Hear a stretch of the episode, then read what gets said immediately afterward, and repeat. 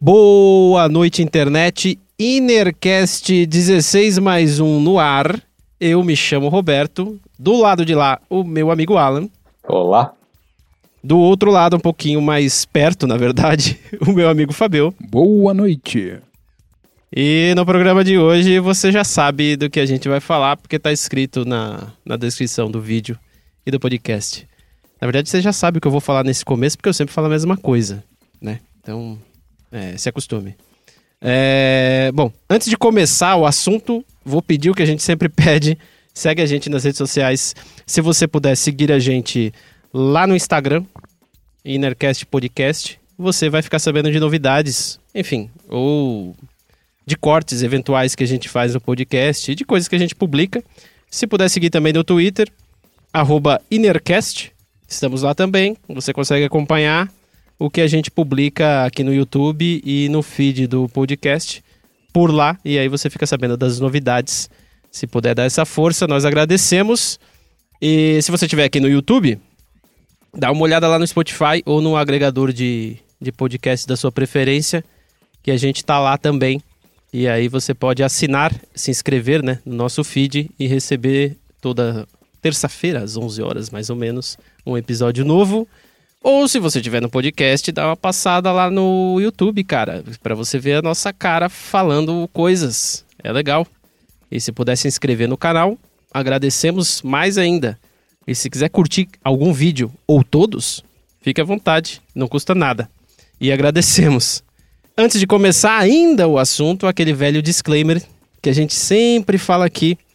Tudo que nós comentamos, falamos, esbravejamos aqui são coisas baseadas na nossa experiência de vida. E, enfim, coisas que a gente sabe, coisas que a gente sente e nossas opiniões. É, pedimos desculpas se ofendemos alguém algum dia ou se venhamos a ofender ainda neste episódio maluco que a gente vai falar sobre coisas.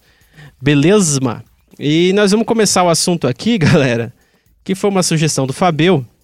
O Fabio sempre com sugestões é... Titica de galinha. não, Fabio, não. São assuntos polêmicos. Não, não é polêmico, é muito interessante. É, é interessante porque a gente sempre aprende coisas novas. O Fabio veio com um papo no nosso grupo falando sobre um negócio chamado WIB. O que, que é WIB? O que, que significa WIB? Aí eu perguntei mas ao mesmo tempo que eu perguntei, eu já fui no Google, porque é o que todo mundo faz. E aí eu achei o seguinte no Google, Fabio, e você é que vai me dizer se está certo ou se está errado, tá? Depois eu até posso deixar aí na descrição o link da, do, da definição que eu encontrei. O uma pessoa que mantém uma obsessão doentia com o Japão e a cultura japonesa, normalmente ignorando ou até mesmo evitando sua própria identidade racial e cultural. Muitos WIBs falam em japonês massacrado. Não entendi porque está escrito desse jeito. Com as oito ou mais palavras que conhecem. Cara, se você consegue falar uma língua inteira com oito palavras, essa língua é foda. Enfim. É... embora os Uibs afirmem amar e apoiar a cultura japonesa, contra a intuição, eles tendem a estereotipar a cultura japonesa pela forma como ela aparece em seu anime favorito o que pode ser seguramente considerado ofensivo para os japoneses. É óbvio, né, cara? você vai você vai suprimir toda uma cultura baseada num desenho, pô, aí é sacanagem, né, cara? Mas beleza. Fabio, tá certa essa definição? É isso mesmo? Olha, tá perfeita. É exatamente isso. Né? O IB ele tem esses trejeitos. Né? É, é, é difícil a gente imaginar uma pessoa assim porque talvez pela nossa faixa etária e o nosso círculo social não seja uma coisa muito comum, mas existem convenções, inclusive aqui no Brasil, em que você vai bastante desse tipo de gente, só que você vê disso mais nos Estados Unidos, esse tipo de coisa. E são pessoas assim, elas meio que causam um, um constrangimento até pra plateia que tá vendo a atuação da pessoa, porque é aquele negócio, né? Existem diversas diferenças culturais do Japão para o resto do mundo, da parte eh, linguística e tudo mais. E é claro que é só a parte mais óbvia, mais evidente, mais estereotipada que essa galera aprende, né? Então você conhece um cara que é um cara como você, que é brasileiro, que só sabe falar português, etc tudo mais, só que ele sente a necessidade de aplicar honoríficos quando ele está falando de outras pessoas.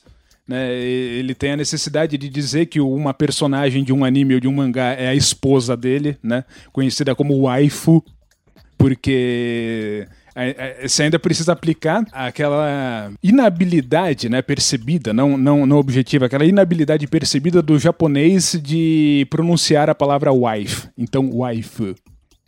Ah, não. É sim. Não. Exatamente. E aí você vê debates na internet em fóruns, né? Tem uma determinada mídia lá e ela tem tantas personagens é, femininas na, naquele desenho ou naquele mangá. Então, qual delas é a best waifu?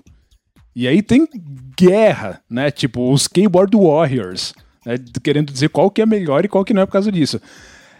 Enfim, é uma galerinha meio deplorável, mas isso existe e muita gente é assim.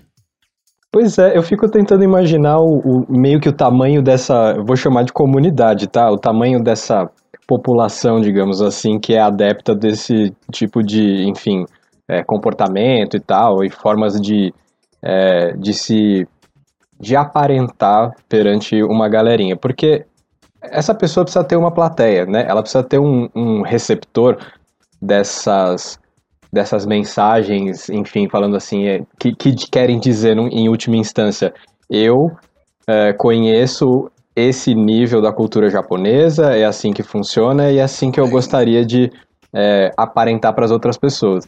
Mas deve ser um círculo muito restrito onde essas pessoas circulam, e aí é, e quem vai entender que ela está se comportando dessa forma porque ela porque é intencional e porque tem um, um certo traço ali de é, comunitário nessa história. Eu, eu, eu não sei para quem que essa pessoa fala, falaria dessa forma ou se ela escreve também dessa forma em fóruns, em, em coisas na internet, enfim, como é que funciona a dinâmica de relacionamento dessas pessoas, né, para elas poderem expor esse traço de personalidade mesmo.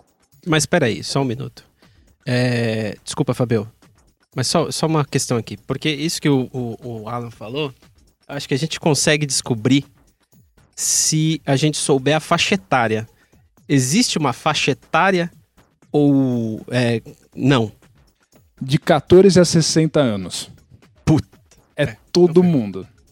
Porque eu imaginei que fosse coisa de adolescente sabe, é, tentar se encaixar num grupo e encontrou esse grupo. Não sei. Hum, então, muitas vezes, né, uma pessoa ser weeb é oriundo dela ser anteriormente otaku, nerd, geek, aquelas coisas que a gente já conversou em outro episódio. E não existe faixa etária para isso. Né? Os entusiastas, vamos dizer assim, existem em qualquer lugar. É até difícil de imaginar, sabe? Eu, eu suponho que a gente possa encontrar pessoas desse tipo em convenções não específicas, mas eu tô falando convenção de é, cultura pop barra nerd, enfim. É, hoje em dia, a, a, mais famosa aqui no Brasil, não tá rolando agora por causa da pandemia, mas é. Vocês me ajudem aí.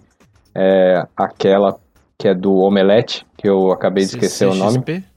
CCXP, que é uma subdivisão da Comic Con que já existia uhum. lá fora e tal. Sim. Acho que esse deve ser um dos ambientes preferidos para essas pessoas tanto se encontrarem quanto é, exporem o seu, enfim, suas afinidades aí, suas, é, sua cultura peculiar. Então, só que é, a gente precisa tomar cuidado, porque assim, quando a gente fala dessas convenções, você vê lá o pessoal fazendo é, cosplay, esse tipo de coisa, até aí tudo bem, normal. Isso aí tem no mundo inteiro, inclusive no próprio Japão, né? E são pessoas que estão entusiastas, né, dessas mídias, dessas franquias e curtem tudo isso e tudo bem, né?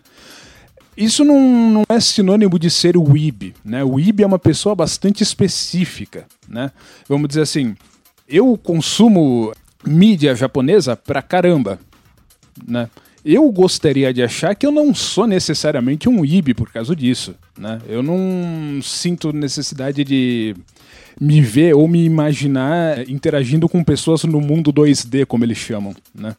Não ignorar a realidade em função disso, não querer que personagens fictícias sejam minha esposa e nem ficar eh, falando pseudo japonês com as pessoas, né, senhor Alan San? Tipo, é muito cretino isso.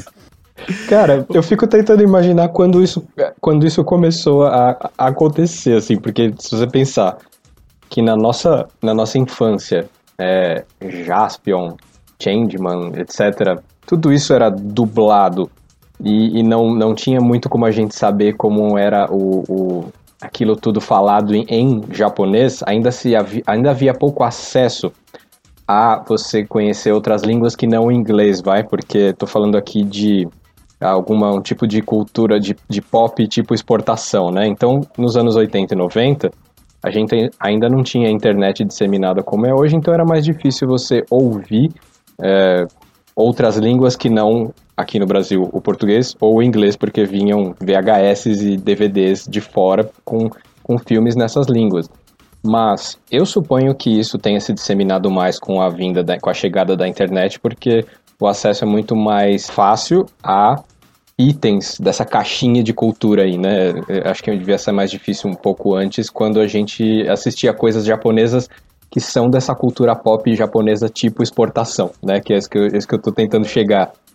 É, assim, a cultura otaku, ela vem de bem antes da internet, porque o, o conteúdo que eles produzem para televisão, para quadrinho, esse tipo de coisa, é fascinante para todo mundo, né? Os caras são meio geniais nisso, eles conseguem prender atenção, conseguem fazer uma coisa viciante. Mas não necessariamente a cultura weeb. Essa sim, ela depende da internet para existir. Primeiro por causa das câmaras de eco, né? É lá onde as pessoas que pensam da mesma forma se agrupam e, e se validam, vamos dizer assim.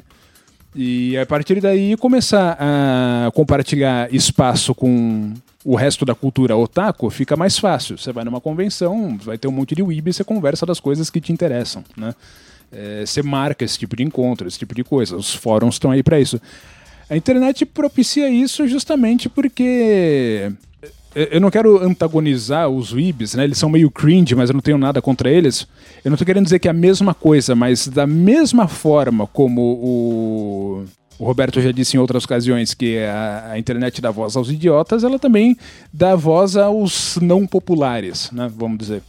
Então, do ponto de vista do weeb, a internet ajuda bastante. Aliás, ela é o veículo que viabiliza né, a disseminação do weeb hoje. O. Ah, bom, um parêntese, né? Essa frase, Fabio, é do Humberto Eco. Eu pesquisei depois. Ah, tá. A internet deu voz aos idiotas, uma coisa assim. Muito bom. É. Ok, não, beleza. Eu queria saber esse termo, o IB, é... ele, ele não é novo. O otaku eu sei que não. Mas assim, o, o termo WIB, ele surgiu com a internet? É difícil dizer, eu não sei quando foi necessariamente que ele apareceu. É... Eu pesquisei, mas não achei. É, é, um nome que, na verdade, ele foi encurtando, né? Ele começou como Weeaboo. E aí o pessoal diminuiu pra Weeb, pra ficar uma coisa mais parecida com Noob, pra ser o mais pejorativo sim, possível. Sim. Uhum. Uhum. Entendi. Mas é mais uma vez, cara, a internet proporcionou isso, né? Você encontrar um grupo de pessoas da coisa que você gosta. Então, às vezes, você gosta do negócio, você acha, pô, será que só eu gosto disso? Ah, vou fazer o quê? Tô aqui, né? Só eu que gosto. Você coloca lá na internet e você acha lá é, fórum de discussão, lá no 4chan, você acha lá, tem qualquer coisa, né? É, Literalmente qualquer coisa. Então você vai encontrar um grupo de pessoas que provavelmente gosta do que você gosta. E eu acho que aí quando você entra nessa câmara de eco aí que o Fabio falou, isso você vai reforçando cada vez mais esse seu tipo de, de gosto até que você vira um weeb, né? Que você tá tentando falar japonês só porque você gosta muito, mas você tá fazendo do é, jeito errado. O meu problema maior com o weeb é o seguinte, né? É particular meu. Porque assim, é uma galera que curte o que curte, eles estão lá só curtindo aquilo, eles são inofensivos, a gente pode dizer assim, eles não estão fazendo discurso de ódio, nenhuma verdadeira ah, tá. imbecilidade dessa forma. Mas o problema é o seguinte: para uma pessoa que nem eu, que quando tinha 6, 7 anos de idade curtia Jaspion, né? Eu achava legal, eu assistia, era bacana. Né? Só que se eu consumo esse tipo de mídia, como sei lá, como se eu fosse um otaku, pode ser dizer que sim, pode ser dizer que não, quem, quem sabe quem julga. Se do meu lado tem um cara que puxa uma espada de plástico no meio de uma multidão e grita espada olímpica, as pessoas vão achar que a gente tá no mesmo saco. Isso é meio incômodo. Entendeu? Entendi. Entendi. Cara, o Jaspion é o primeiro herói que eu tenho de lembrança da minha cabeça. Assim, se você falar, ah, qual foi o primeiro herói que você viu? Puxando na minha memória, acho que eu tinha uns 3 anos de idade por aí. 1988, sei lá. 89, não sei. É, eu lembro de Jaspion. Eu gostava tanto do Jaspion que eu tinha uma lancheira do Jaspion, cara, para eu levar, levar pro prezinho, cara. O problema era o seguinte: a, a manchete passava essas coisas de manhã. Porque é, na verdade, um programa de criança, obviamente, é uma coisa débil mental. Uhum. Mas não tem restrição de idade nenhuma. Eu, com seis anos de idade, quando eu vi aquela pedreira em que ele tava lutando com os caras, ficar com o céu preto, e aí de longe na pedra surgiu o Satangoso e jogava um raio laser no monstro, eu me cagava nas calças. Né? Maravilhoso, né? Eles sempre iam para um lugar onde tinha muita pedra e cascalho, né? Tinha que ter aquele, aquela ambientação instantaneamente quando eles iam pra luta, eles iam para esse ambiente, era maravilhoso. Eu queria achar um lugar perto da minha casa que eu pudesse, mano, estourar umas bombinhas para fazer aquele mesmo efeito, tá não, é, é, O problema só, o, o Alan, é que você não, não, não tem aquela Metal Tex, aquela armadura, né? Senão você punha assim, as mãos na frente da cara, assim que você pulava no ar e se transformava, você já caía na pedreira, entendeu? Exato. Você podia estar a na maquete cidade. era a mesma. Era isso que acontecia. Eu lembro também, é, você falando isso, desculpa, a, rapidinho, Alan, é que eu lembro que a minha mãe, ela não gostava que eu assistia a Jaspion, cara, isso eu também me lembro. Porque ela falava que tinha luta, que tinha não sei o quê, e aí não queria deixar o, a criança se influenciar por violência. A minha mãe também não gostava que eu assistia, mas era porque ela dizia que aquilo estava derretendo meu cérebro e eu não posso negar que era verdade. Só que é um prazer culpado, eu gostava. Né? Ah, com certeza. Então vamos lá, curiosidade, senhor Roberto. Jaspion é o seguinte: na cultura japonesa, quando o pessoal vai criar ficção, eles gostam de cortar palavras no meio e juntar. Fazer o que os americanos chamam de portamental, de nomes, né? Jaspion é um amalgamado de coisas pra gente aqui no Brasil. Tá? Ele é a junção de duas palavras pronunciado incorretamente como os japoneses fazem, que é Justice Champion. Jaspion. Só que como o japonês fala Jasupion, Jasupion, então ficou Jaspion pra gente. Nossa, cara, você acabou de explodir a minha cabeça aqui, cara. Agora ficou muito mais legal. Vou até assistir. Né? que incrível, Fabio. Eu não fazia. Ah, bom, óbvio que eu não fazia ideia, né, cara? Eu assisti quando era pequeno e, pô, eu acho legal até hoje. Eu acho muito louco aquela armadura. Eu acho, porra, eu o... acho que funciona até hoje, cara. Aquilo é moderno, aquilo não envelheceu. É, o, o Tarzan da Galáxia. O Jaspion, né? O, o, é, como que é? O slogan dele é esse, né? Ele é o Tarzan da Galáxia. Inclusive a música, né? Ginga no Tarzan, que é Tarzan da Galáxia, cantada pelo Aitakano, diga-se de passagem, ela faz uma menção a isso. É engraçado Fantástico. porque o, o, Eu lembro também que tinha um negócio... Porque assim, era uma parada meio cristã, não era? Não. Tinha, tinha um Bíblia profeta. Galáctica. É, tá, tinha uma Bíblia Galáctica e tinha um profeta, Satã. mas. Tá. mas não tinha nada a ver com cristianismo. Isso são elementos de uma religião. É, era ficção igual. É. É, mas para falar de profecia, eu acho que eles se lançavam mão desse tipo de né, artifício para você poder falar que existe nesse universo fabuloso criado pelo, pelos criadores do, do Jaspion, existe toda uma, enfim, além de religião, profecias, é, lendas, mitos e, e, tal, da mesma maneira como existe na cultura que a, gente, que a gente vive. Mas eu fiquei pensando sobre esse negócio da junção, é maravilhoso isso do Jaspion, eu já tinha ouvido falar disso, do nome. É, será que não foi a partir desse tipo de exportação errônea, dessas junções que os japoneses faziam para, enfim, lançar para o mundo esses produtos é, midiáticos aí? Será que não foi a partir daí que esse pessoal do que a gente está falando aqui, os Weebs, é, começaram a querer falar esse, esse errado legal, assim, tipo, eu falo um japonês meio esquisito, meio errado, meio americano, meio bizarro? Não, são coisas distintas. É, o que que acontece? O, o IB, ele só não fala o japonês completo porque ele não sabe o idioma. É difícil pra caramba aprender. Se ele soubesse, ele falaria tudo, né? Ele aprende o máximo que ele pode, né? dando ênfase às partes em que o, o idioma japonês é uma coisa única e ele utiliza isso, né? É, os honoríficos, os pronomes, que é, que é uma coisa totalmente bizarra, diferente de qualquer outro idioma na face da Terra. Então é nesse tipo de coisa onde ele pega, né? Porque ali ele tem como ele demonstrar que ele sabe alguma coisa.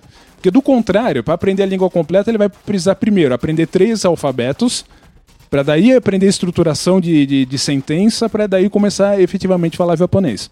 E cara, então se, se, essa galera já é preguiçosa a ponto de não absorver a cultura na sua totalidade, pegar só essa parte mais pop, mais tipo exportação que todo mundo, a, a qual todo mundo tem acesso, é, será que eles estão realmente interessados na cultura japonesa ou em encarnar essa caricatura? É, é isso que eu estou pensando aqui, entendeu? Então, eu posso te dizer categoricamente que eles estão interessados na cultura da ficção japonesa porque ela é extremamente cartunística, ela é bastante diferente do que é o Japão fora da ficção. É a mesma coisa do que uma pessoa afastada da, do, dos modos culturais do Ocidente é, enxergar o Ocidente inteiro pela, pelo viés do, dos comics, né? Dos super-heróis, por exemplo.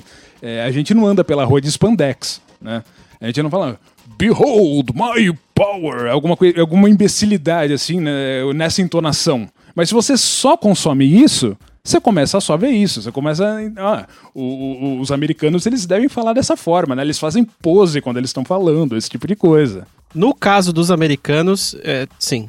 Mas tem muita gente aqui no Ocidente, né? É, não, entendi, entendi. É, é mais, é, é, mais querer fazer parte do, da, do anime é. do que da cultura japonesa em si.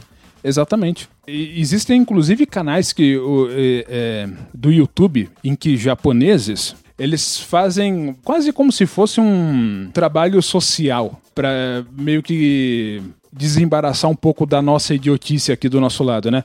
Olha, então aqui esses personagens, né, desse desenho, tá vendo como essa personagem fala? Ela fala as frases dessa forma.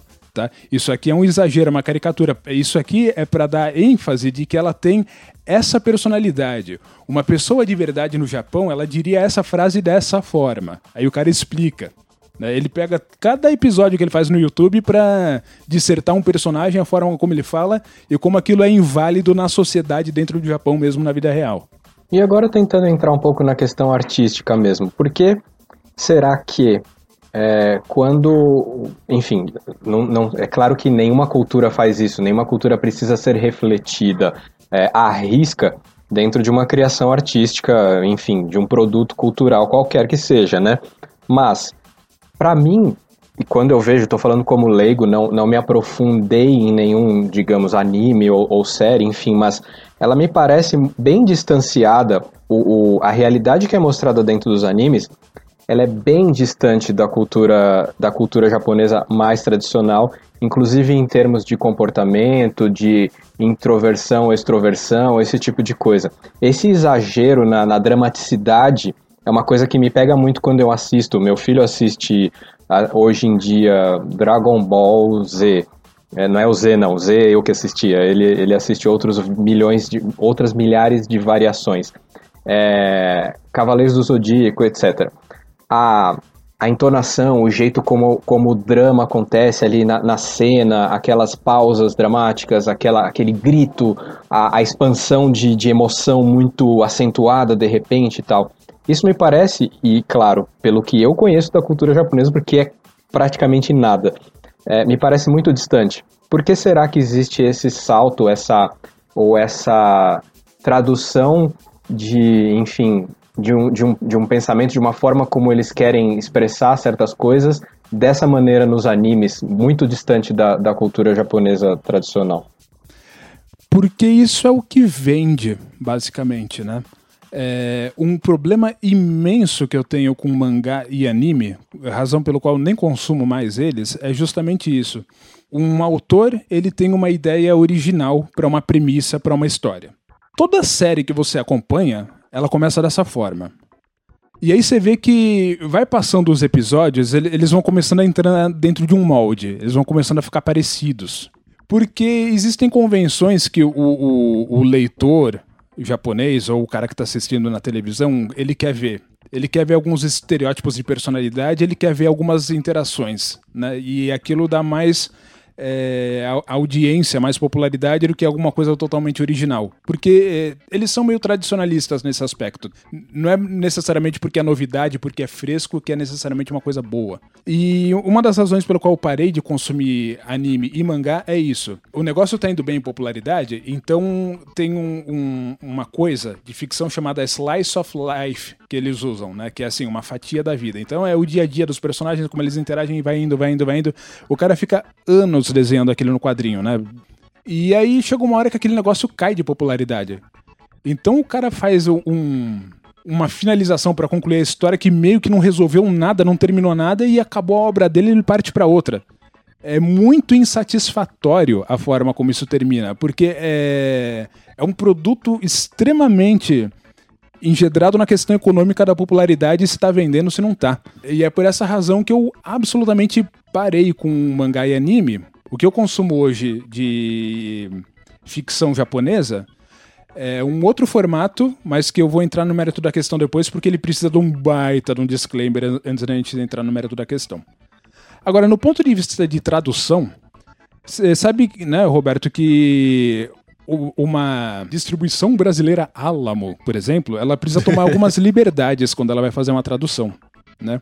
Por exemplo, quando a bruxa Kilsa no Jaspion tá, tá lá no transe fazendo as magias dela lá pra ferrar com o Jaspion, ela tem que falar Berebekan Katabanda, Berebekan Katabanda. Porque se eles fossem traduzir literalmente, a japonesa tava falando Berebekun Katabunda. E não ia dar certo. Entendeu? Eu não sabia disso. entendi, entendi. É, é, é tro trocar algumas vogais ali pra não dar problema. Basicamente. Mas, o, o Fabio, a gente tá falando de Jaspion, e eu gosto bastante de Jaspion, e eu, eu sei não, eu já ouvi falar de umas histórias que, do ator do Jaspion, o ator. E só que eu nunca saquei essa parada. Você conhece alguma coisa? Conhece alguma história? Vixe, tem, tem algumas coisas, né? É... O Ricardo Kurosaki, vamos dizer, ele não teve a vida das mais fáceis e é porque decisão dele, né? Tipo, contra os pais dele, ele já decidiu logo de jovem que ele queria ser dublê, né? E não, não é uma carreira muito prolífica no Japão, porque lá você tem que ser carreirista de empresa e você vai morrer trabalhando numa posição, né? Agora, dublê, você fica velho e você tá na roça, né? E ele fez o Jaspion. Onde foi que o Kurosaki se lascou para início de conversa? O Jaspion, ele foi um fracasso de audiência no Japão, não sei se você sabe disso. Tá? Ele foi o terceiro Metal Hero, depois do Galvan e não sei qual que veio antes. E no Japão não teve audiência, basicamente. Eles venderam, no Brasil explodiu, só que para eles lá isso pouca diferença faz. Não, não deu basicamente nada. Então, pouco tempo depois ele saiu dessa carreira, abriu um, um restaurante no qual ele tinha que pagar uma grana de proteção pra Yakuza, se fudeu por anos fazendo isso. É isso mesmo. E aí eu não sei se ele já se aposentou ou não, mas até alguns anos atrás ele estava sendo um instrutor de mergulho em é, resorts turísticos. Cara, e ninguém pensou em. Ele nunca pensou em dar aula de artes marciais, cara. Pô, ele quem, é o Jaspion, velho. Quem é mestre de, de artes marciais é o ator que fez o Jiraiya, né? Ele, ele é mestre de ninjutsu na vida real. Inclusive, ele viaja pelo mundo inteiro. O meu primo Cláudio, ele, ele faz parte de um dojo de ninjutsu e ele já. Acho que ele já, já conheceu aquele cara. Legal, ah, mas aquele cara. cara era virado no Jiraya. É. e só, só um documentário sobre a vida do Jaspion depois do Jaspion já dá. Cara, ia fazer, explodir no Netflix. É. é. Primeiro, eles teriam que entender que existe uma audiência para isso no Brasil, né? Não sei se eles sabem, provavelmente não. Era o que ah, ia comentar, né? Saber. Explodiu no Brasil, mas explodiu em Cruzeiro Novo, né, cara? Então para eles não fez muita diferença. Né? É, só que também tem outro lance, né? A gente tá pensando aqui no nosso olhar de dos veacos de quase 40 anos de idade, é, parece uma coisa muito maior do que realmente é, né? É, foi um sucesso? Foi, mas é um nicho também. Na nossa época não era todo mundo que assistia e a nossa época já passou. Ah, Fabio, eu tinha uma lancheira, cara. Eles não iam fazer a lancheira pra ah, meia dúzia de caras. Eu tinha né? uniforme, eu tinha quebra-cabeça. Até aí, eu tinha o um disco. Não é possível que era uma bolha. Eu, não, eu já não estava inserido numa bolha aos três anos de idade. Eu não quero acreditar nisso. Não, mas essa bolha começou a expandir com os outros, cara. O Jaspion, eu, claro que não foi o primeiro desses, e, mas tampouco foi o último. Então começou até aqueles, os de grupos, né, que eram em geral cinco é, heróis juntos, né? Ah, Eles não, começaram então, a... a gente vai entrar lá. É, é, é, é outro formato, é outro esquema. Mas assim, ó, eu, eu acho que é- essa é, contracultura japonesa que a gente pegou aí no finzinho dos anos 80, ela já era meio que nicho assim, Roberto, porque assim, os estranhos da classe, né, os ridicularizados que nem eu, assistiam esse tipo de coisa. O resto da galerinha assistia He-Man. Eles não saíam da Globo e do SBT, eles não iam pra manchete. É, não, mas é. é, eu, tam- eu sempre fui estranho da classe, sou até hoje. Até Então. aqui em casa eu sou estranho. Eu, eu lembro que. ah, Você falou de He-Man, eu não curtia muito He-Man. Sei lá, não, não, não achava tão legal assim. E não era E mesmo. eu fiquei sabendo. Eu fiquei sabendo esses dias que o He-Man, na verdade, era brinquedo e depois virou desenho. É, não, é uma ação conjunta. Né? A, a ideia, é, se não me engano, da Hasbro, é, assim como diversas outras empresas com diversas outras franquias, era criar um desenho para vender um brinquedo. Né? O produto era desenvolvido meio que ao mesmo tempo, e para você garantir que você vai vender o brinquedo, você precisa criar um hype em torno dele. Isso se faz a partir do desenho animado. Isso era assim com o He-Man, Ah, era assim entendi. com o, o Get Along Gang, era assim com os Popples, era assim com os ursinhos carinhosos, era tudo isso aí era para vender brinquedo. Que show, cara. Legal. O Roberto não faz essas perguntas, eu me sinto muito nerd quando eu tenho que responder essas. Não, cara, desculpa, mano, aqui é o Roda Viva do, do Fábio, velho. Até peço desculpas pro Alan, porque eu tô invadindo, mas é que eu tô muito curioso. Que eu lembrei do Ultraman, que veio muito antes, né? De Jaspion. O Ultraman tem um precursor, sabia? Não. Antes do Ultraman? Antes do Ultraman. O Ultraman é muito velho pra Sim. ter alguém antes. Teve. National Kid? National Kid. Exatamente. Nossa senhora. mano. Acertei! E o Ultraman, ele teve um sucessor, que foi o Spectroman. Esse a gente teve aqui no. Brasil, Ah, se não tá. me engano, no canal 4. É, passou no SBT, sim. Eu assistia. Uhum. Mas eu não cheguei a pegar, não. Aí já eram os heróis que ficavam gigantes, É. O Ultraman era isso, né? Era o mesmo formato. pode crer.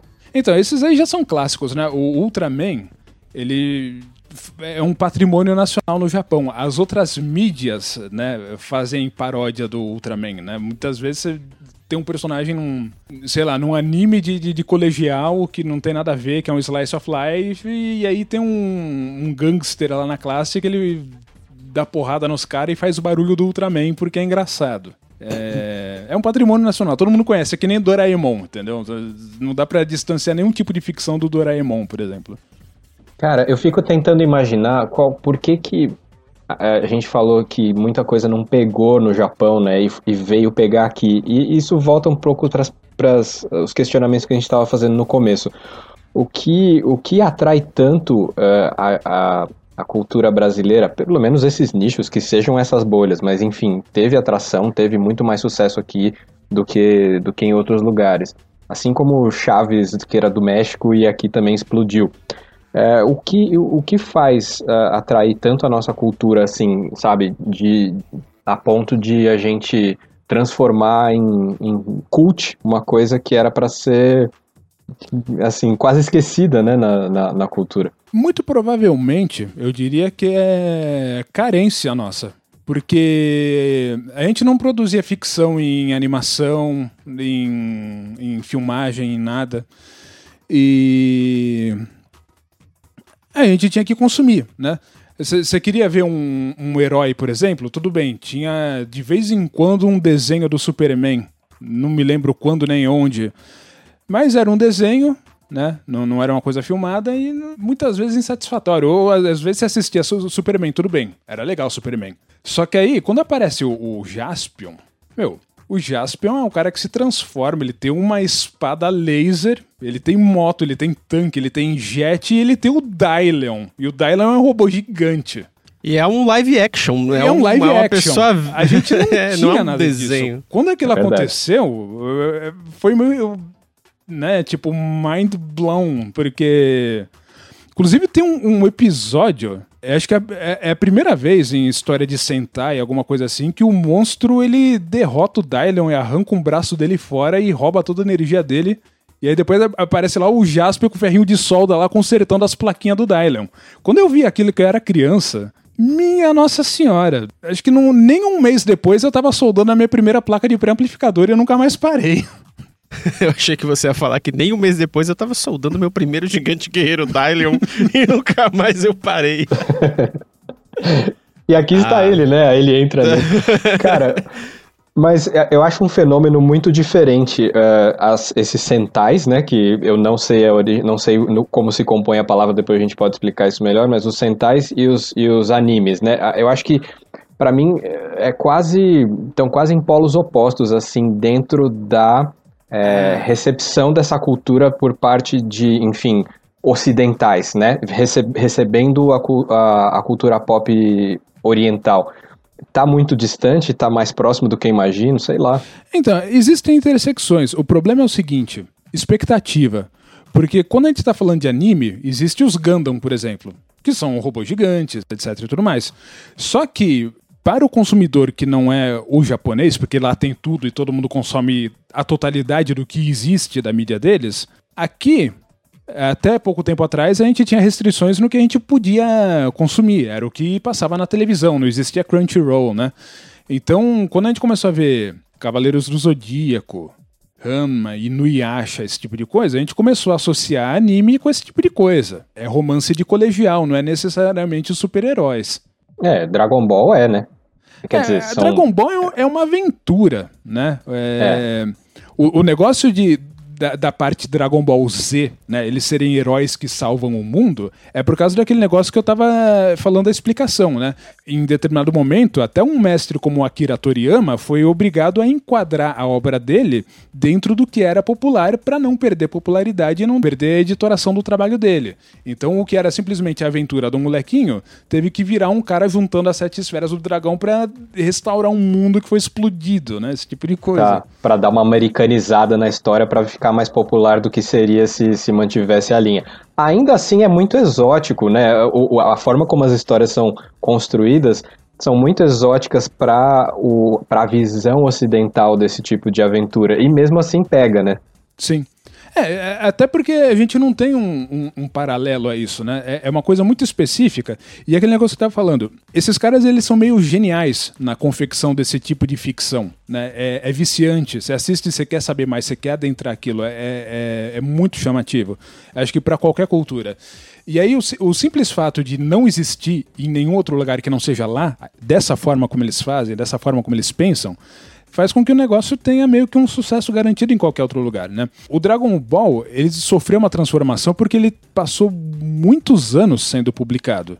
E aí ele foi obrigado a entrar em conformes para manter e acabou se transformando no que era.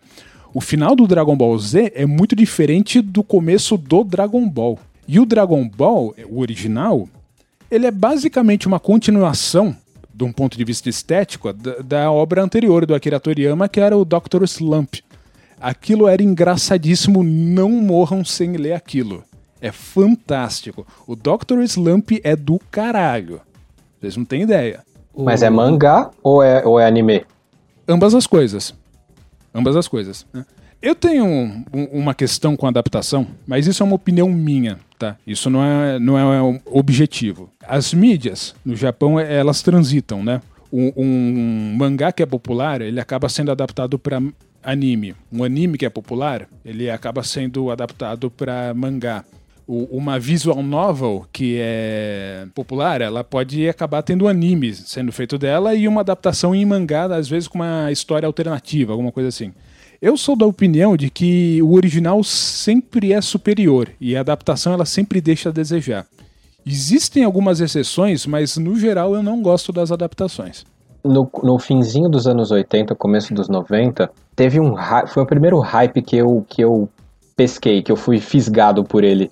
Tava todo mundo falando que ia sair na TV, começo da TV a cabo aqui no Brasil e tal, você tinha que ir numa casa onde tinha essa TV a cabo para passar, ia estrear um filme chamado Akira. Oh yeah. E todo mundo ficou assim, mas meu Deus, o Akira não é possível que vai, vai, vai virar um, um, filme, porque o negócio é muito violento, porque o negócio é muito isso, o negócio é muito aquilo. Todo mundo foi criando esse, esse burburinho, porque todo mundo achava que o Akira ia explodir as TVs das pessoas. Eu não fazia a menor ideia, eu nunca tinha lido um mangá na vida, e eu nunca tinha assistido um anime na vida. Ninguém tinha. Pois é. O Akira foi a porta de entrada para o Ocidente para tudo que é cultura japonesa. Exatamente. E, cara, aquilo explodiu a minha cabeça. Porque eu sei lá, eu tinha o quê? 9, 10 anos no máximo. E, cara, quando eu comecei a ver aquilo, aquela. A, a, aquela estética tão diferente e ao mesmo tempo eles já começaram a introduzir ali, não era só desenho, acho que tinha alguma coisa de tinha alguma coisa de, não sei se era computação, enfim, tinha alguma técnica um pouco diferente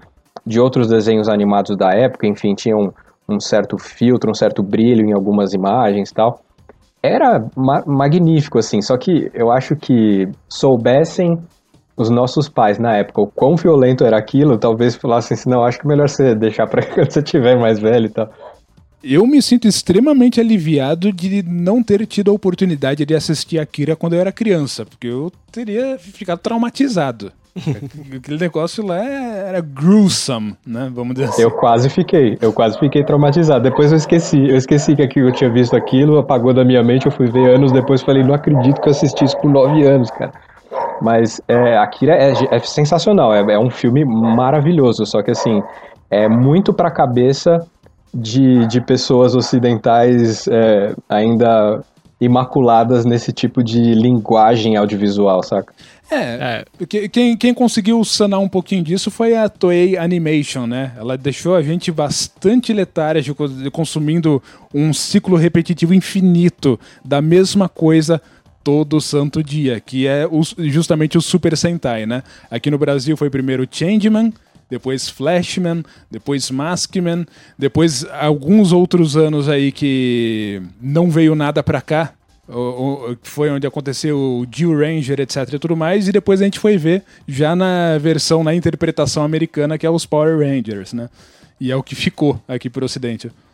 O, o Fabio, eu tô com uma dúvida aqui. Diga. É... Aliás, só um parêntese sobre o Akira, eu também vi muito tempo depois, e foi quando eu nem lembro direito também. Mas assim, eu sei que tem uma questão filosófica muito foda. Sim. Sempre o lance. É, é, não, é muito foda. E foi a primeira contato que eu tive com Cyberpunk. E aí eu. Cara, como assim? Cyberpunk? O que, que, que, tem a ver essas palavras? Por que, que eles estão juntando? E quando eu vi, eu me apaixonei. Cara, eu adoro, eu acho muito louco o Cyberpunk até hoje, é, por causa do Akira. E, mas eu queria te perguntar é o seguinte, porque assim, lá no. A gente, há um, alguns minutos atrás, a gente estava falando sobre a adaptação para o Ocidente. Vamos chamar assim, vai. Não vamos dizer que é Brasil, nem Estados Unidos, nem, enfim. É a adaptação para o Ocidente. E você que conhece anime, mangá e os outros formatos que eu não lembrei o nome, é, Fabio, me diz uma coisa. Essa. É, primeiro, a primeira pergunta. O original ele segue aquela cartilha, aquele gabarito do, da jornada do herói? Essa é a primeira pergunta. Se não, a adaptação que eles fazem para o Ocidente é seguindo essa, essa, essa cartilha da, da jornada do herói, do, o gabarito da jornada do herói? É, mas de que franquia que você está perguntando? Qualquer uma. Estou falando de, de adaptações XYZ, pra gente curtir, entendeu?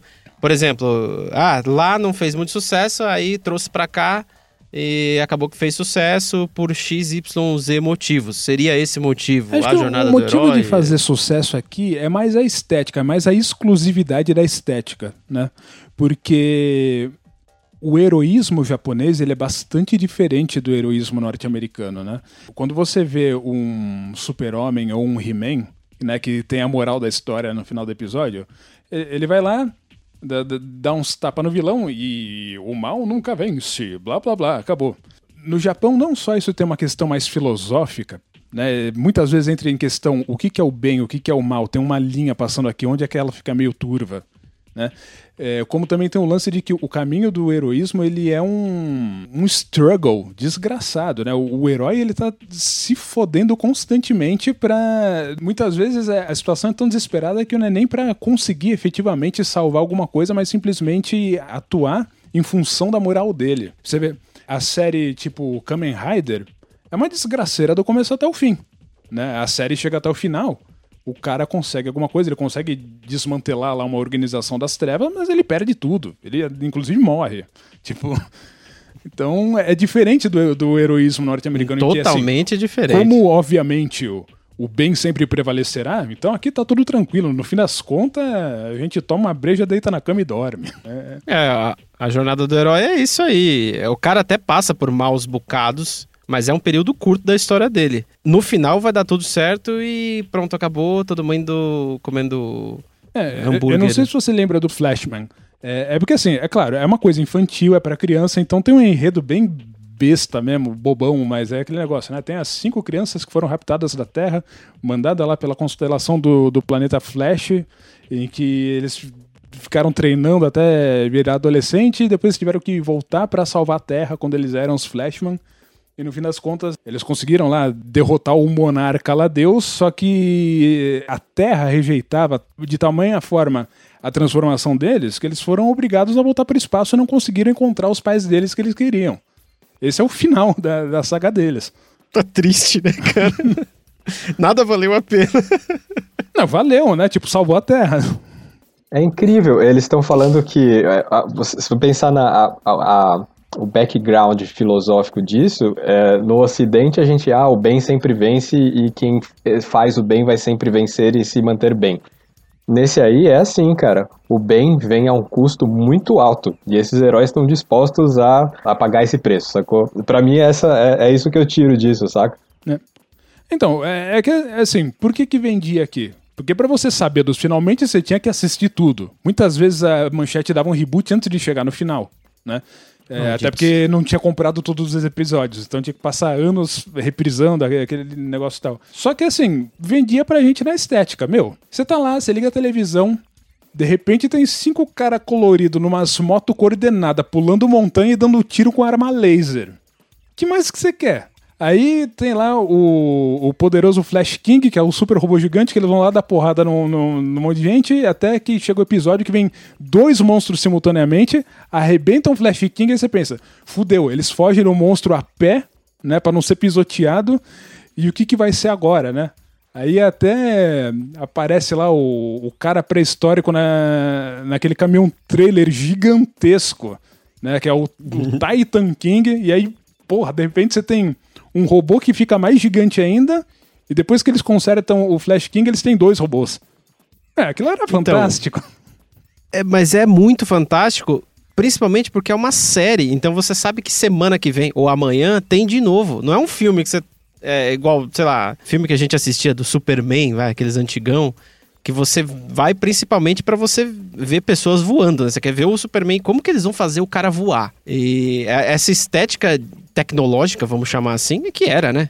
Que eles traziam né, no Jaspion, nos Changeman, no Flashman, que nem você falou aí. Era uma estética que você falava, meu, que absurdo, cara. Os caras estão fazendo isso e amanhã tem de novo a continuação dessa história e eu vou assistir isso por um bom tempo. Era uma parada. É, não sei se é tão legal assim para todo mundo, mas é muito interessante, pelo menos para mim, cara. Eu achava é, mas. Fisga, fisga as crianças, né, cara? Porque é, o, o que, que o adulto, quando vai assistir uma ficção, quer? Ah, ele quer uma ficção, mas ele quer que seja verossímil, ele quer que tenha alguma é. conexão com a realidade para ele imaginar que de repente aquilo poderia acontecer no, aqui no mundo dele, no mundo real. E é nesse ponto que eu ia chegar. Não... A criança pois também. É. A criança também. Então, mas a criança se permite imaginar um mundo tão mais fantástico que todas essas coisas acontecem juntas ao mesmo tempo agora, entendeu? Então, mas é, assim, eu não posso falar de todas as crianças, mas aonde eu comia de colherinha essas séries japonesas era justamente isso. Você via o, um He-Man, ele era aquele babacão que tinha um castelo mágico, que vinha uma mágica que não tinha um, uma explicação mecânica alguma, que ele virava o He-Man e dava porrada em todo mundo. Era completamente divorciado de qualquer coisa, né? Mesmo do olhar de uma criança, eu sabia, tá, isso aí é interessante, mas eu não consigo me ver nesse papel, tipo, não, é, não é possível, não é cabível, não, não, não dá nem para deixar a imaginação ir. Agora, quando você via o Jaspion, ele se transformou. Aí ele chama o Dylan, o Dylan vai voando. Ele é uma nave, como um, um avião, alguma coisa que existe na vida real. Aí ele pula um quilômetro de distância, entra por aquela portinhola e vai no cockpit. Tá, eu não poderia pular um quilômetro de distância, mas se a tal da armadura Metaltech existisse, né, porque tecnologia, eletrônica, esse tipo de coisa, essas coisas existem, talvez até uma pessoa como eu pudesse fazer isso. Para uma criança, aquilo é fantástico. Aí você começa a imaginar se eu tivesse a armadura do Jaspion, o que, que eu faria? Interessante, Aí interessante é que essa tá visão. o grande chamariz da coisa. e você de- falando. e rapidinho, Zi, mas você falando disso, o, o, Fábio, eu me lembro, sabe do quê? Do primeiro filme da Marvel, o Iron Man. Que é isso. Que assim, o cara não tem superpoderes, tipo, sei lá, não é o Hulk, né? Ele não recebeu um raios gama na testa e ficou forte, né? Daquele jeito. Ele é um cara normal, só que, dada tecnologia e conhecimento, ele conseguiu construir uma, uma armadura e uma fonte de energia sensacional. E aí isso aproxima. Tanto que assim, foi o que trouxe a, a Marvel para esse mundo de cinema que eles conseguiram conquistar aí há 356 anos que eles estão aí fazendo o mesmo tipo de filme. É, falando em aguenta mais. 356 anos, já que você tá falando de Iron Man, então não leia o primeiro comic do Iron Man, porque você vai se decepcionar de uma forma cabulosa. Porque assim, o, o que, que é o, o Iron Man da Marvel no cinema hoje? Ah, o conceito é exatamente o mesmo de quando ele foi criado, quando ele foi criado, né? Tipo, tecnologia moderna de ponta que a gente nem consegue imaginar o que faz para ele conseguir fazer aquelas coisas que parecem mágica, né? Quando aquilo foi criado, era a mesma coisa. Só que o que estava acontecendo no mundo naquela época? A transição da válvula para o transistor. E ele, durante o episódio inteiro, não conseguia calar a boca dele sobre os maravilhosos transistores que ele tinha e como com aqueles transistores ele ia fazer aquela armadura lá que transformava água em vinho. E que não precisava é, esperar esquentar para usar. Hoje, no nosso olhar, que a gente sabe o que que é uma merda de um transistor, aquilo é ridículo quando você lê.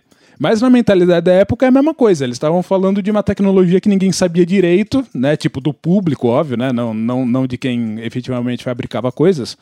Mas é a mesma coisa que Hollywood está vendendo pra gente hoje sobre o Iron Man. Claro, só vai mudando a- a- o nível de tecnologia incompreensível que eles colocam dentro da, da narrativa para as pessoas ficarem instigadas. É, pois é, mas aí é que tá. O grande problema de se fazer ficção científica falando de tecnologia do futuro é que é sempre uma coisa míope. Quando você vê, sei lá, um filme da década de 40 falando da, da década de 80, é míope, não é nada do que foi. Um filme da década de 60 falando da década de 80, a mesma coisa, né? É, aí, ó. A gente já tá em 2020. O, o, o De Volta pro Futuro não foi bem assim, né? Cadê a sua hoverboard? Então, é, eu ia é- falar agora disso. é sempre míope, é sempre míope. É uma tentativa de adivinhar o que pode acontecer. Mas, é, bom, ok. Só voltando lá, Fabio, a gente, tá, a gente falou de Jaspion, a gente falou de Changeman, blá, blá. O que, que veio depois disso? Porque eu não lembro mais, cara. Tipo, minha memória dá um salto gigantesco e eu já vou pra Cavaleiros do Zodíaco. Que Então, eu acho que é bem depois. e aí é que tá, não é? Né? O problema é a gente, a gente não tem acesso às coisas, né?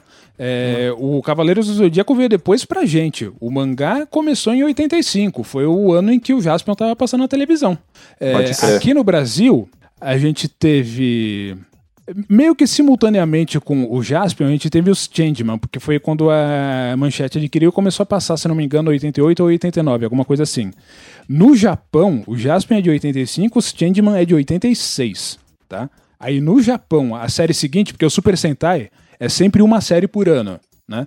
Então, eu não lembro quem veio antes, até porque a gente não consumiu, não me interessa, mas aí teve os Changeman em 86, os Flashman em 87 e o Maskman em 88, que eu também não gostei. Eu, não- eu assisti um ou outro episódio no Maskman, não gostei e des- desencanei. E aí teve outras, não sei quais, uma ou duas séries lá que a gente não teve aqui porque a Manchete não comprou. E depois chegou os Dew Ranger, que a Manchete também não comprou, mas eles, esse é o que foi adaptado para os Power Ranger que os americanos fizeram e, e aí veio pra gente depois, na Globo, eu acho. Cara, e os Power Rangers, hoje em dia, os live actions de, desse tipo de aventura, desse tipo de história que é contada, estão perdendo força grandemente, assim. Porém, os animes estão voltando com muita força agora que a gente tem streaming e tal. É, não, não só streamings específicos, mas os streamings mais populares, como Netflix, etc. Tem muitos animes populares e até muitos, re, alguns remakes como Cavaleiros do Zodíaco, meu filho já assistiu praticamente inteiro, assistiu inteiro já, e começou a se interessar por assistir os antigos. Dragon Ball ainda tem, ainda tem novos lançados, tem, tem outras coisas para vender brinquedo também e tal, aqueles daquele Beyblade, não sei o que e tal. Mas enfim, isso aí já já é cultura bem bem infantil. Tô falando de animes mesmo é, adultos também tem muitos que estão voltando a, a estar em voga assim. É, por que será que esse live action perdeu tanta força e o anime voltou tão forte? Tá, vamos lá. É porque o que acontece é o seguinte: Power Ranger não é Super Sentai. Ele usa é, footage do Super Sentai para fazer as cenas de ação, mas não é a mesma coisa. Os primeiros Power Rangers, as primeiras séries, acho que é da Saban, né? O, o pessoal que adaptou. Eles quiseram fazer uma coisa voltada para o público norte-americano. Então era uma mistura de Saved by the Bell com Super Sentai. Porque tinha que ter aquele negocinho de adolescentes, escola, é, é, romancezinho e aí luta, etc e tudo mais. Não eram aqueles heróis trágicos japoneses. É uma adaptação, uma concha de retalho que não guardou nada da cultura japonesa. Eu é, tava usando basicamente só imagens e mais nada. Então, assim, o, o japonês ele é mais tradicionalista com, com isso, ele sabe o, mais ou menos o formato do que ele quer consumir e aquilo não costuma mudar muito. Só que Aqui no Ocidente, essa concha de retalho foi o Power Ranger, foi uma novidade, só que não é uma coisa é, necessariamente cultural de ninguém. Chega uma hora que perde a graça. Acabou a novidade. Apesar de que eu acho que até no Japão o Super Sentai ele deve estar tá meio embaixo hoje em dia. A gente não ouve mais falar muita coisa. Já anime provavelmente não vai a lugar nenhum. Primeiro por causa das facilidades que o Crunchyroll hoje em dia possibilita, né? Que o, o episódio sai no Japão três horas depois você já assiste ele traduzido aqui. E tem, não é uma empresa, não é a Toei Animation. Tem um monte de gente fazendo um monte de animes sobre os mais diversos assuntos nas mais diversas, nos mais diversos gêneros, né? De ficção. Então é diferente. Eu não, não acho que o anime vai entrar em baixa tão cedo, não. E a gente, antes de ir embora do deixar para trás a, essa da fase Sentai da, da, da história da cultura pop, eu vou fazer um parênteses que uma vez eu estava assistindo com o meu filho Pedro, um dos uma das milhares de variações de Power Rangers que tem, porque tá, tem o Power Ranger do dinossauro, tem o Power Ranger que é ninja, tem etc e tal, tem todos. Um deles, cara, olha que louco, eles fizeram uma homenagem, eu juro que eu fiquei tocado. Eles fizeram uma homenagem ao Jiraiya. E apareceu o Jiraiya na, na, na, sua fantasia clássica que eu conhecia, toda aquela, aquela vestimenta, eu falei assim, meu Deus, Pedro, esse é o Jiraiya. Ele não tinha o nome de Jiraiya no Power Rangers, que tinha outro nome, ele falava, esse aqui é o policial do espaço e não sei o que. Aí você olhava e falava assim, mas não, não é possível, esse é o Jiraiya. Eu fui olhar, fui procurar no Google, falei assim, não, era esse o Jiraiya, Pedro, é isso aqui, disso que eles estão falando. Eu fiquei em êxtase e o filho ficava me olhando e falou assim, que velho besta, cara. Eu fiquei empolgado com esses negócios mas foi uma homenagem que eles fizeram ao. Uma ao homenagem clássico. 20 anos atrasada. Eu não sei se você lembra.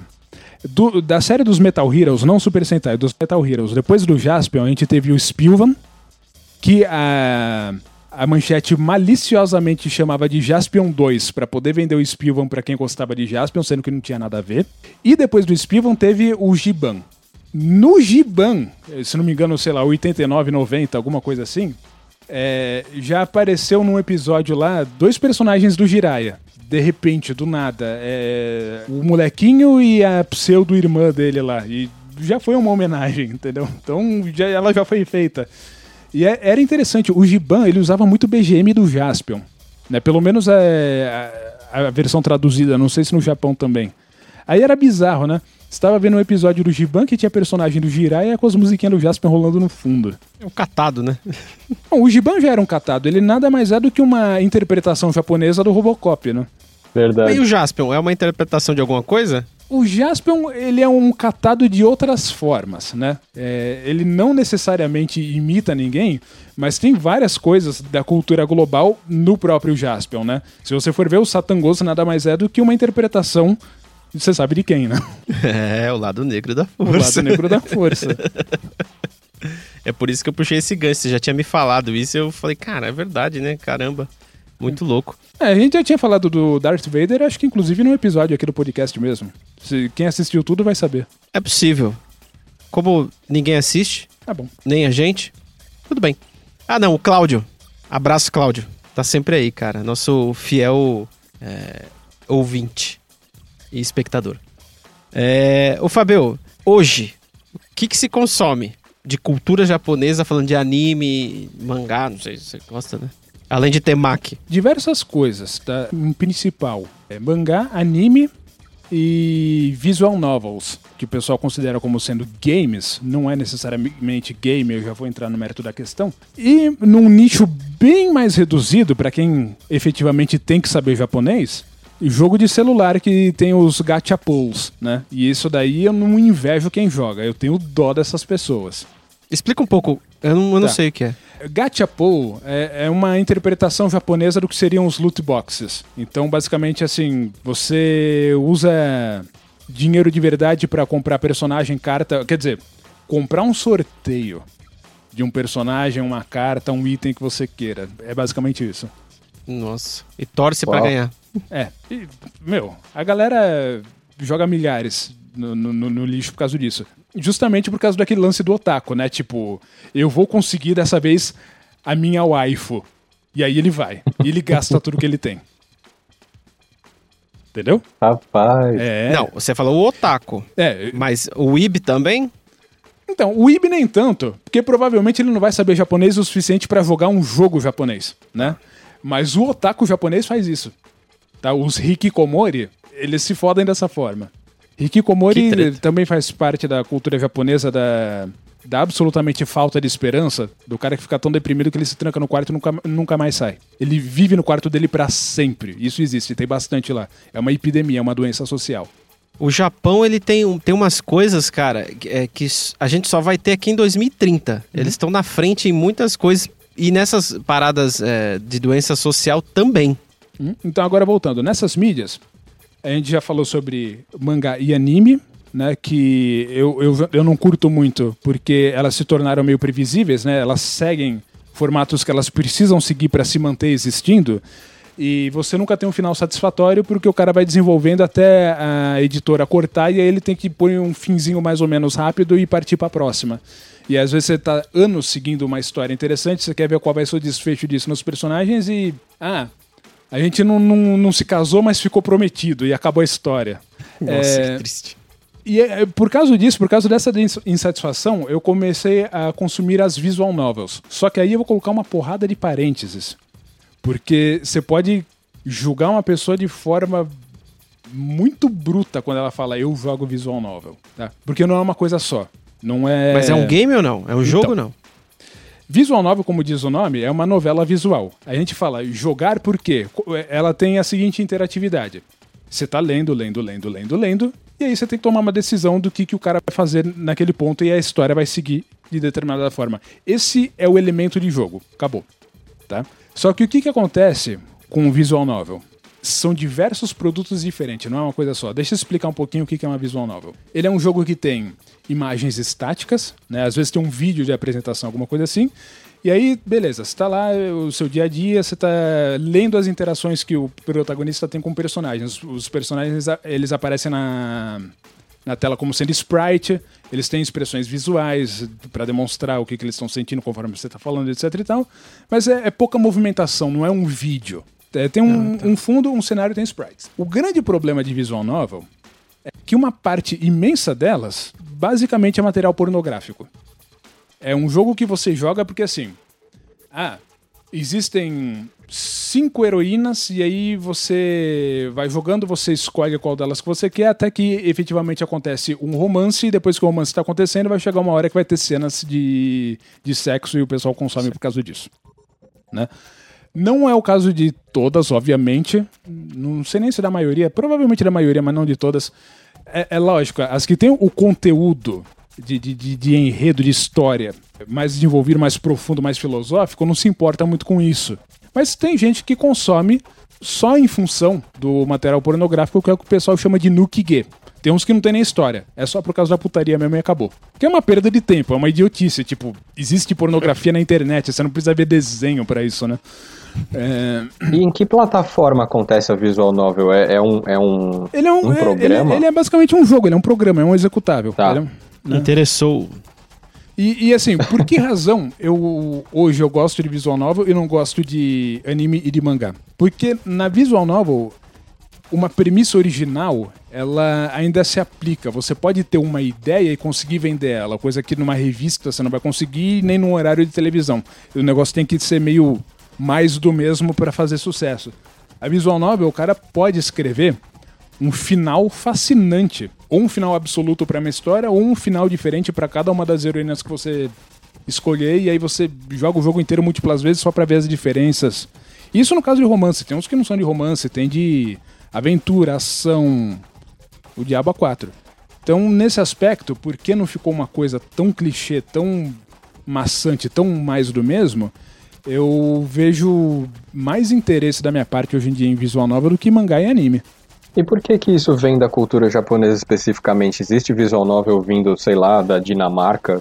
existe, existe um monte e é impreterivelmente lixo toda visual novel que eu tive contato que não é de origem japonesa é bosta. Porque o que que acontece? O cara tá tentando imitar uma visual novel japonesa. É, um, é basicamente um IB fazendo um jogo. Ou quando não é, quando o cara quer fazer uma coisa absolutamente original, acaba sendo tão original que ela não bate com nada das expectativas que você tem em relação a uma visual novel e aí tem outros lances, né? Normalmente aqui no Ocidente isso é um trabalho do entusiasta, então não tem um grande trabalho de produção, não vai ter, por exemplo, voice acting como tem nos japoneses. Então é um, uma, uma historinha mais curta, o cara tá basicamente desenvolvendo uma ideia. Tá, pra não ser extremamente radical, tem um cara que conseguiu fazer uma que é do caralho. E é irônico eu falar isso porque o nome é, é, tem um pouco de japonês que é Doki Doki Literature Club. Isso foi desenvolvido por um americano e aquele jogo é muito, muito bom. Ele é fantástico. Mas é o único que eu consigo pensar. No geral, os que não são japoneses não prestam. É porque assim, o, o Salvato, o cara que desenvolveu esse, essa visual novel, ele teve uma ideia original para fazer um thriller para mexer com a sua cabeça. O jogo interage com você. Ele te fode. Né? e o cara fez isso muito bem. Fora isso, se você quer uma coisa mais introspectiva, mais filosófica, né, mais mood, você vai ter que procurar uma japonesa e, prova e, provavelmente uma que não tenha muito o lance de pornografia, uma que tenha mais afinco com a história mesmo. Ah, esse é um trabalho mais de escritor mesmo, é algo mais próximo da literatura, possivelmente, do que do, da, da, das artes gráficas. Sim, eu fico imaginando, inclusive, que seria uma boa ferramenta para aprender japonês, porque você está lendo diálogo e interação entre as pessoas e não é uma cena que você está assistindo. Então, assim, a próxima frase só vai acontecer depois que você bater um enter. Você tem um tempo para você poder ler ali e entender o que está acontecendo. Eu ainda não tive saco de fazer isso, mas se você pega uma que está traduzida para o inglês, já é uma ótima forma de você aprender inglês, por exemplo. Porque é isso. O protagonista ele fala alguma coisa, a frase vai estar tá escrita embaixo, né? Você vai, você lê o que ele está falando e basicamente você supõe que ele está dizendo isso para uma pessoa.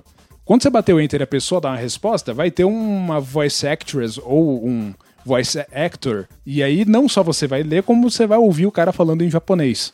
O termo para isso em japonês é seiyu, os voice actors, seiyu. E é isso aí. A produção dos grandes estúdios japoneses para visual novel é legal. Eles põem efeito visual, movimentação do sprite. Os voice actors eles são fantásticos. Acho que a personalidade de um personagem fictício através da voz de um seiyu é uma coisa totalmente diferente de qualquer outra interpretação do gênero em qualquer outro lugar do mundo. Você vê o ouve a, a voz de um personagem de um desenho americano, é um fanfarrão lá fazendo uma voz de idiota, tipo, é extremamente caricato, não é uma pessoa. O japonês, quando ele faz um voice acting, ele é uma pessoa. Ele é uma outra pessoa, mas ele é uma pessoa. É, é uma coisa de outro mundo, é muito bom. É, bom, isso quem assiste anime sabe, né? Porque anime é a mesma coisa. Sim, o, então, Fabio, mas de, de tudo que você falou da visual novel, é esse o nome? Sim. É, então, de tudo que você falou, eu, eu, o tempo todo aqui na minha cabeça não saiu. Não saiu da minha cabeça RPG, cara. É, não tem a ver. Porra, mas parece muito, assim, você tá em diálogos, você tem que escolher, tomar decisões. É, mas é diferente. O, o, o, RPG, você tem um mundo aberto, você tem que andar, você tem que ter encontros aleatórios com monstro e fazer uma luta estratégica para ganhar experiência, ganhar nível. A visual novel, felizmente, não é nada disso, né? É, é, são em alguns pontos, não é o tempo todo, que você toma uma decisão certa ou errada que vai te levar para um lugar ou para outro da história ou vai te causar um game over e você vai morrer horrivelmente. Né? Existem walkthroughs para isso, inclusive. Mas basicamente o que você está fazendo é você está lendo uma história de dezenas de milhares de linhas de texto. É coisa grande. Eu fico imaginando produzir isso, né? Sim, não, com certeza não é fácil e não é fácil traduzir também. As empresas que localizam isso aqui no Ocidente, eles chegam a levar anos para fazer isso.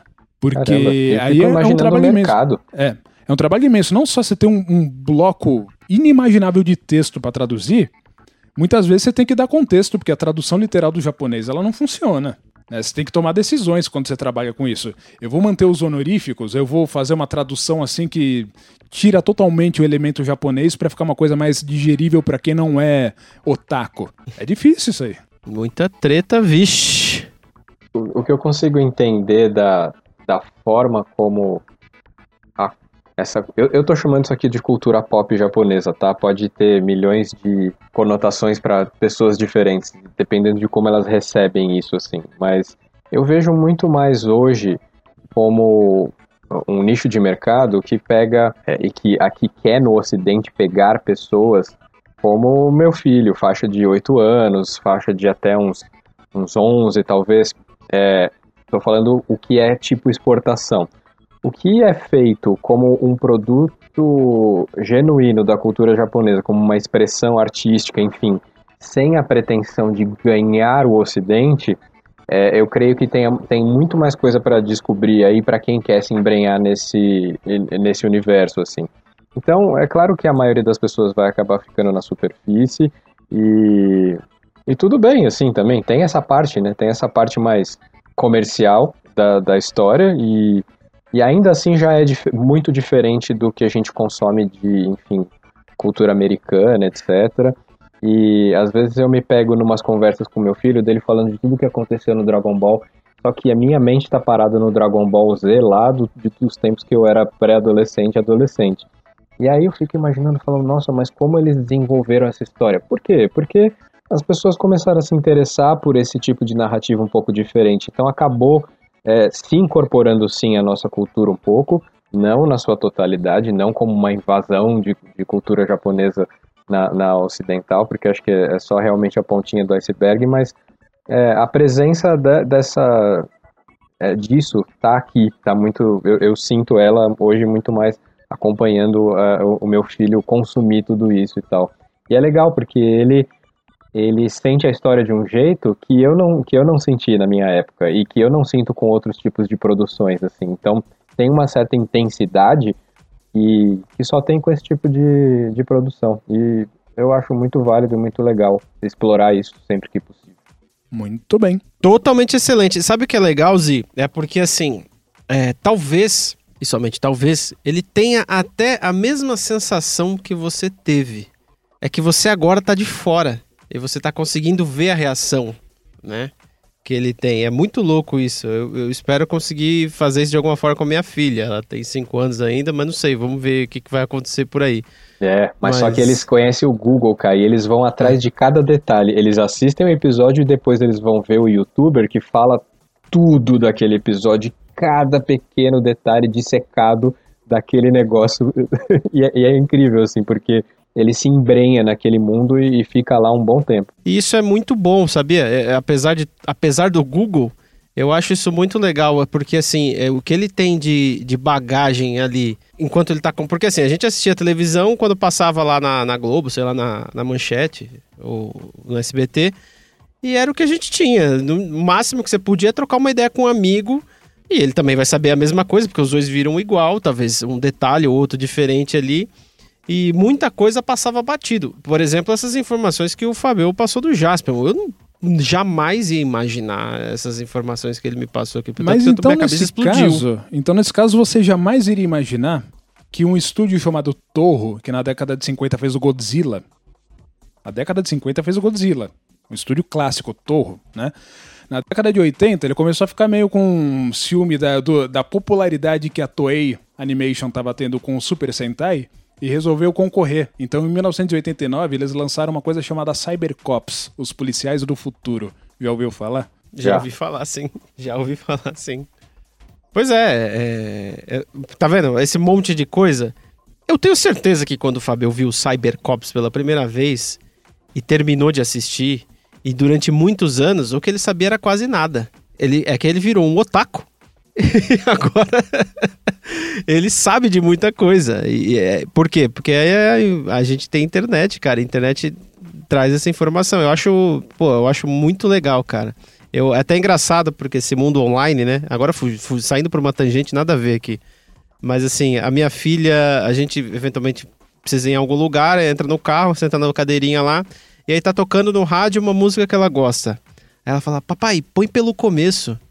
Filha, não, não tem como eu colocar a música no começo. Não, põe, põe aí, pega o celular e põe no começo. Não, filha, tá tocando no rádio. Eu não tenho controle sobre essa transmissão, cara. Tipo, tá acontecendo, a gente tem que deixar rolar. Não, mas não dá para escolher, não. Tem que ouvir o que tá passando.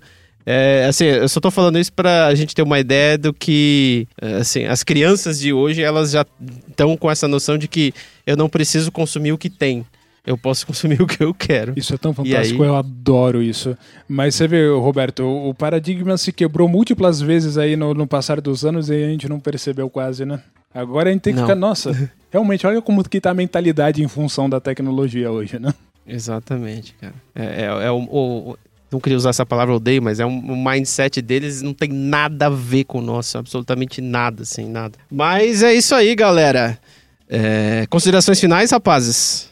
Camaradas? É isso aí. É isso aí também. Você ficou com um excelente episódio aí, aprendeu muito sobre cultura japonesa. A gente promete fazer um próximo só de comida. Não foi cultura japonesa, a gente falou só de desenho, né? Anime. Mas enfim, a gente vai, a gente vai tentar fazer um dia um de comida. É, promessa do Fábio, tá?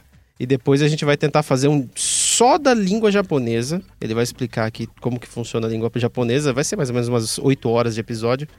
Aí vocês vão ter que se virar para escutar tudo isso. E por agora a gente vai para as dicas culturais, que estão demais. E só que eu não sei quais são. Vou, desculpa, vou procurar no Google agora. Quer começar, Zi? Eu quero, cara.